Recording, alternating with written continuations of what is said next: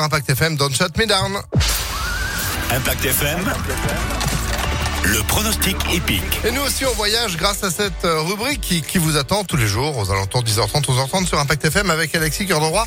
Bonjour Alexis. Salut Phil, bonjour à tous. Hier, nous étions à Amiens, d'ailleurs, euh, bien vu, hein, vous aviez vu euh, le 8 arriver en tête de ce quintet, et c'était effectivement le 8 qui s'est imposé.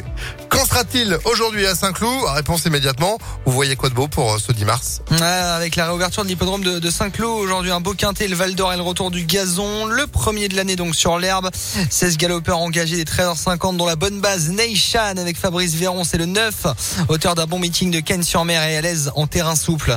Opposons-lui le 10 actuel favori de la presse Go With The Wind, cheval entraîné dans la région lyonnaise et préparé pour ce quintet par euh, Jean-Pierre Gauvin. Viendra ensuite le tenant du titre Villaro, c'est le numéro 2 ou encore le 3 déjà gagnant de quintet à Saint-Cloud. Il sera associé à Michael Barzalona, il s'appelle Dancer.